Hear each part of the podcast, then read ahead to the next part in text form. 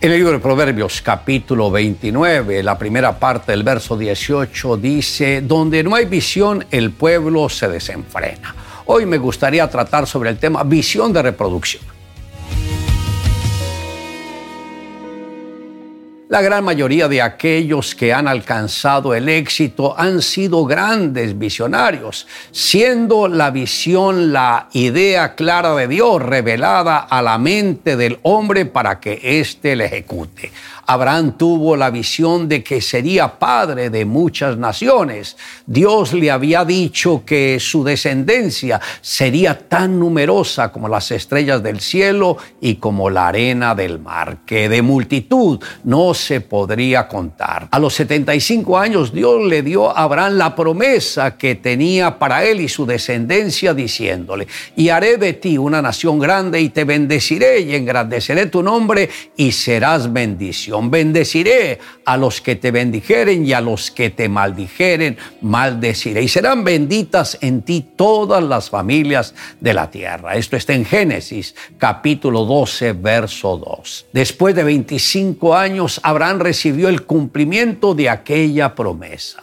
Nació Isaac. De Isaac nació Jacob y de Jacob nacieron los doce patriarcas que conformaron las doce tribus del pueblo de Israel. Cuando Jesús empezó su ministerio, le dijo a Simón, y yo también te digo que tú eres Pedro, que en griego es Petros, y sobre esta roca, que en griego es Petra, edificaré mi iglesia y las puertas del Hades no prevalecerán contra ella. Esto está en Mateo capítulo 16, verso 18. El fundamento de la iglesia es que Jesús es el Cristo, el Hijo de Dios. Y sobre este fundamento viene el desarrollo de toda la iglesia. Y así como de Abraham salieron los doce patriarcas, de Jesús también vinieron los doce apóstoles. El apóstol Pedro escribió, acercándoos a él, piedra viva, desechada ciertamente por los hombres, mas para Dios escogida y preciosa. Vosotros también como piedras vivas, sed edificados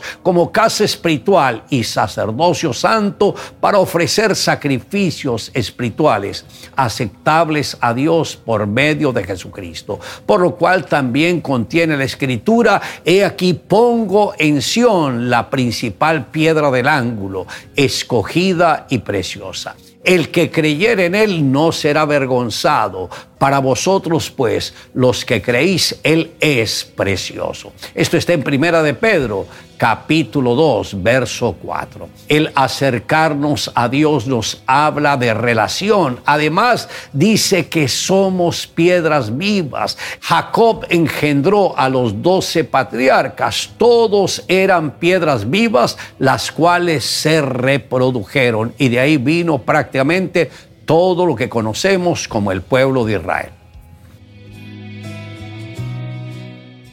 Cada año se celebra el concurso para elegir el mejor producto agrícola del pueblo. Granjeros de toda la región se reúnen para mostrar lo mejor de sus productos. Marcos llevaba cinco años consecutivos siendo el ganador del certamen. Su producto era el maíz, cuya calidad era la más sobresaliente. Cuando un reportero le preguntó si podía contar el secreto de su maíz, él dijo, claro, se debe a que comparto la semilla con mis vecinos. Asombrado el reportero le preguntó, ¿por qué comparte su mejor semilla con los demás si ellos también entran en el mismo concurso? Lo que sucede, dijo el agricultor, es que el viento lleva el polen de maíz maduro de un sembrado a otro. Si mis vecinos cultivan un maíz de baja calidad, la polinización degradaría la calidad del mío. Para obtener un buen maíz debo ayudar a mis vecinos para que también lo hagan. El reportero quedó asombrado por la respuesta de Marcus. Este mismo secreto funciona para otros aspectos de la vida. Si quieres una vida llena de paz y plenitud, debes ayudar a otros para que también la obtengan. Cuando ayudamos a los demás, estamos creando una cadena de amor y bendición para todos.